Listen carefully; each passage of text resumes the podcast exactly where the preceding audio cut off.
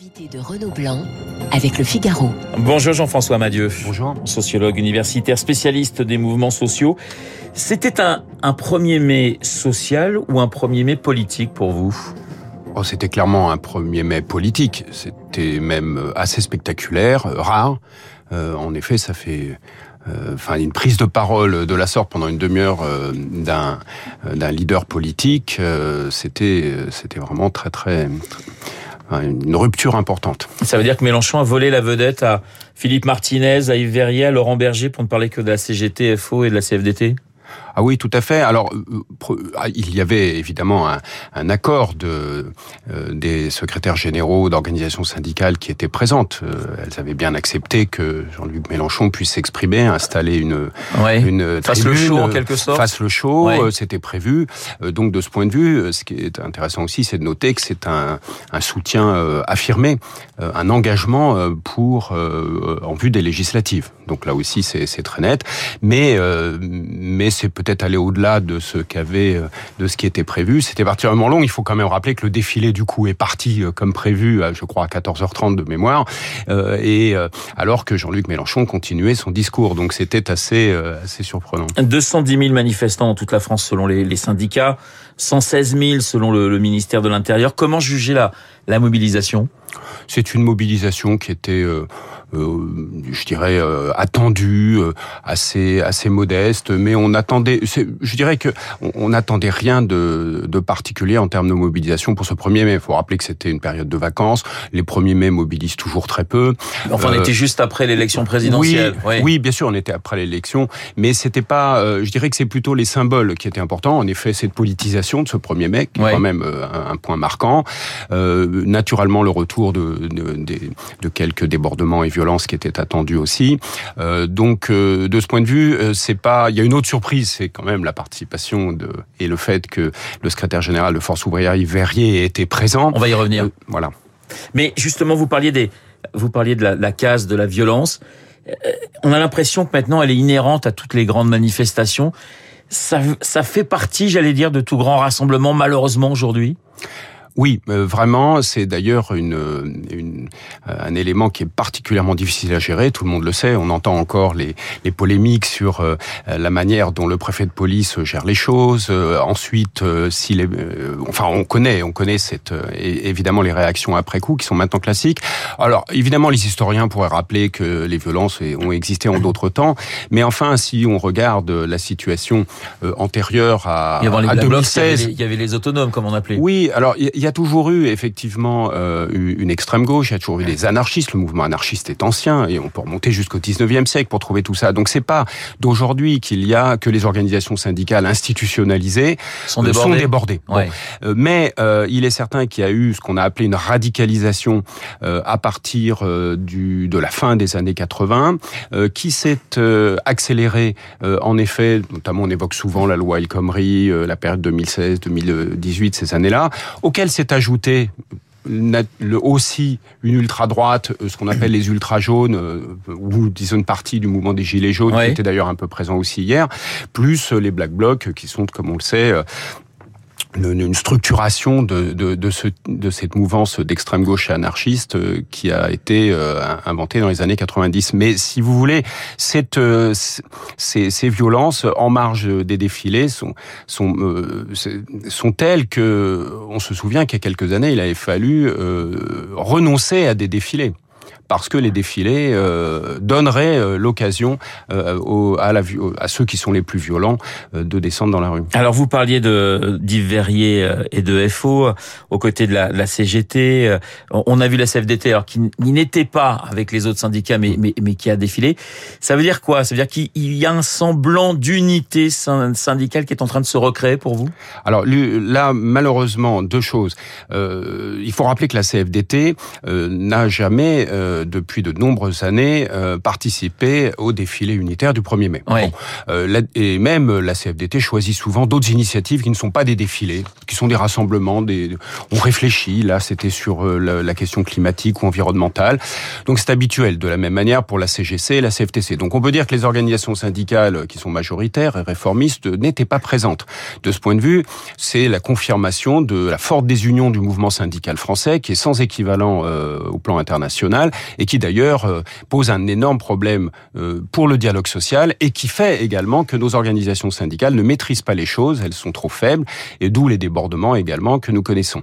Donc ça, c'est la crise classique du mouvement syndical français. Quant à la présence d'Yves Verrier et de Force ouvrière, c'est vrai que on observait que localement, en province, par les unions départementales, Force ouvrière participait déjà à des initiatives communes avec la CGT. Cette fois-ci, la présence du secrétaire général à Paris, qui va s'exprimer, en effet, est un signe de convergence qu'on a déjà vu dans le passé, parce qu'il faut se souvenir que Force ouvrière, euh, c'est euh, au départ la CGT, d'ailleurs il faut dire CGT Force ouvrière, c'est le résultat d'une scission de la CGT, et qu'il y a toujours eu des proximités euh, sur le fond idéologique, si vous voulez, entre la CGT et Force ouvrière. Une même conception, des, des, conceptions qui sont assez, assez proches, au moins, au moins pour une part. ce qui n'est pas le cas avec le pôle CFTC, CFDT d'origine chrétienne. Alors, Jean-François Madieu, je rappelle que vous êtes sociologue universitaire, professeur à, Paris, un spécialiste des, des mouvements sociaux. Il y a en page 2 des échos ce matin une interview de, de Laurent Berger, le secrétaire général euh, de la CFDT. La France, dit-il, a besoin de politiques publiques qui rassemblent et qui apaisent. Il parle d'une société euh, française inflammable. Oui, alors le constat de, de, Laurent Berger, euh, tout le monde peut le faire. C'est un peu une posture également, euh, il faut le dire, de syndicaliste. Bon, euh, vous savez bien que euh, en, d'autres temps, euh, c'était Henri Bergeron qui est Bergeron qui était le secrétaire général de Force ouvrière, disait toujours ça, ça, ça va péter. il faut il faut que le il faut que le gouvernement fasse quelque chose ou les patrons parce que on peut plus tenir les travailleurs, etc. Donc c'est inflammable. Et Laurent Berger reprend ce type de, de, de de, posture. Mais ça vous semble plus il a raison. Ça vous semble plus inflammable aujourd'hui que alors en, en réalité, euh, si, si on regarde la situation actuellement, ce qui est inflammable, euh, pourquoi c'est c'est inflammable? Parce que euh, il y a le retour de l'inflation. Et nous savons dans tous les pays que lorsque euh, vous avez euh, de la croissance, euh, un taux de chômage qui a un peu baissé et que vous avez une hausse des prix qui est importante, eh bien, ça produit mécaniquement des revendications sur le pouvoir d'achat, des, revendications salariales et on le voit d'ailleurs actuellement, c'est un enjeu très important pour les gens et c'est ça qui va doper la conflictualité. Donc le, côté inflammable, il est là statistiquement parlant, c'est comme ça d'habitude. Donc la reprise des grèves est attendue, elle se produira ces conditions. Et c'est vrai que c'est un aliment important. Euh, quand euh, ce que Laurent Berger veut dire, c'est davantage, il dit inflammable au motif qu'il y a une crise euh, démocratique, et aussi ce que dit tout le temps Laurent Berger, et bien sûr il s'exprime depuis plusieurs jours sur ce terrain, c'est qu'il dit il faut il faut mettre en place une démocratie sociale au sens classique du terme, une des négociations au sens classique du terme, ce qui n'a pas été le cas depuis cinq ans, parce que faut rappeler que depuis 2017, évidemment, Emmanuel Macron. Oui, rapport compliqué entre Laurent ah Berger et Emmanuel Macron, oh, bah, entre Emmanuel Macron et les syndicats d'une manière générale. Oui, ah oui c'est ça, c'est ça, c'est les corps intermédiaires, c'est-à-dire que la position d'Emmanuel Macron, c'est de dire on n'a plus besoin des organisations syndicales pour réformer, on peut faire sans. Et Jean-François Amadieu, c'est vrai ce que dit aussi Laurent Berger, il dit euh, le président de la République promet une nouvelle méthode. Pourquoi pas On va voir. C'est-à-dire que Emmanuel Macron va devoir changer sa façon de travailler avec les corps intermédiaires. J'allais presque dire, va devoir travailler avec les corps intermédiaires. Oui, mais, mais il a rien à inventer de, de nouveau ou de différent. Et d'ailleurs, Philippe Martinez et Yves Verrier l'ont rappelé hier, comme de, de, de, façon très claire.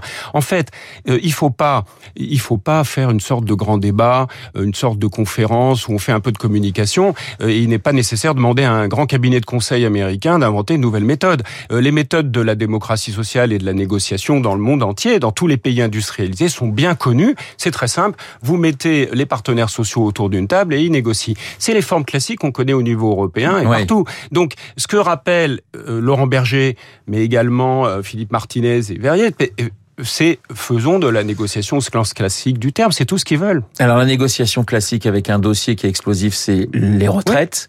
Euh, vous pensez qu'on peut arriver à quelque chose? Parce que on, on voit des positions qui sont aujourd'hui très très fermes d'un côté comme de l'autre. Alors Emmanuel Macron a un petit peu évolué, 65 c'est devenu 64, ça. mais mais on, on voit une, une, fin de non recevoir aussi bien de la CGT que de la CFDT, KFO, etc. Oui, bien sûr, c'est un chiffon rouge. Euh, c'était très surprenant d'ailleurs que le président de la République mette dans son programme euh, un, le fameux âge pivot, euh, cette question de l'âge, alors que tous les sondages montraient que les Français, euh, évidemment, aux trois quarts ne le souhaitaient pas, et que deuxièmement, il y avait un front syndical uni.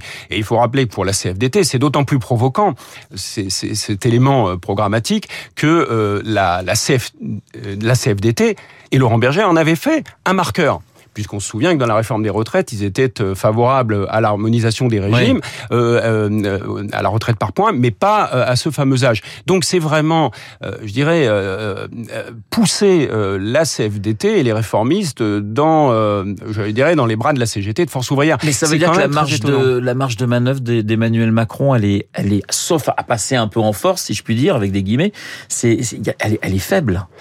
Oui, tout à fait. Mais vous savez, le, le paradoxe euh, de, de, ce que nous avons connu depuis euh, plusieurs années, c'est que les organisations syndicales françaises très affaiblies n'ont plus été capables de gagner euh, de grands conflits. Et par exemple, sur les retraites, vous savez que la réforme était votée au Parlement. Et que si ça n'a pas été mis en œuvre, c'était tout simplement, euh, malgré l'opposition euh, des organisations syndicales, c'était tout simplement parce que le Covid est arrivé et que on y a renoncé et puis que l'opinion n'en voulait pas.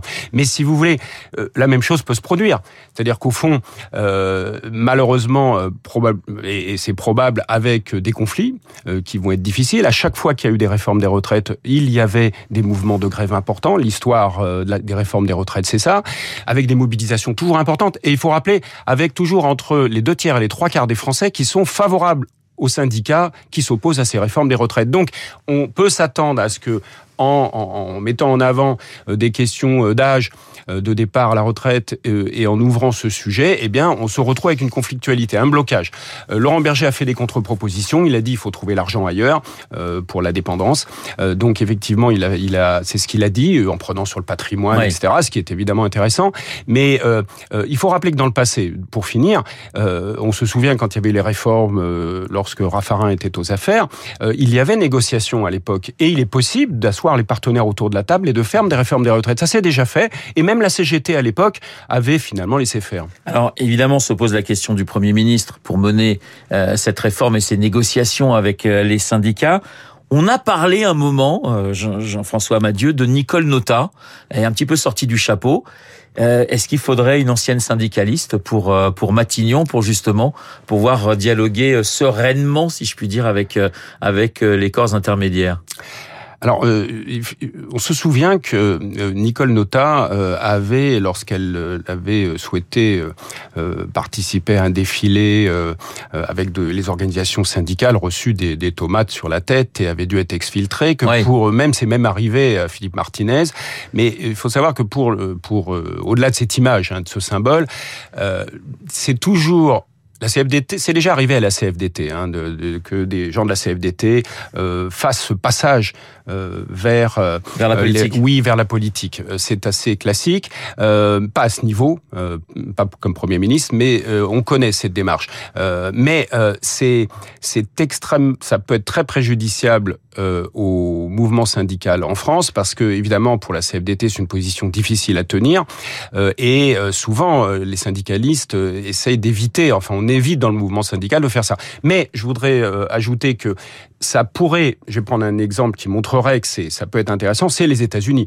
Euh, Joe Biden a nommé, c'est vraiment une, euh, assez spectaculaire, le maire de Boston qui est un ancien leader syndical de la FL-CIO et il est maintenant ministre du travail aux États-Unis, ce qui est assez incroyable. En France, on n'a pas un ministre du travail, donc vous voyez, sans aller jusque là, pourquoi pas le ministre du travail? Mais ça, on peut pas l'imaginer en France. Mais aux États-Unis, c'est ce qu'a fait Joe Biden et c'est quand même très intéressant parce que, euh, donc voyez, on peut le faire dans le mouvement syndical. C'est Dans le cas français, ce serait plus compliqué, très ennuyeux, parce que à cause des divisions syndicales. Donc si la CFDT, euh, et si on faisait ça à ce coup-là, vous voyez que ça créerait des, peut-être plus de tensions qu'autre chose. Une dernière question, il nous reste quelques secondes. Euh, on, on, voit la pression mise par les syndicats, je veux dire, c'est presque de bonne guerre.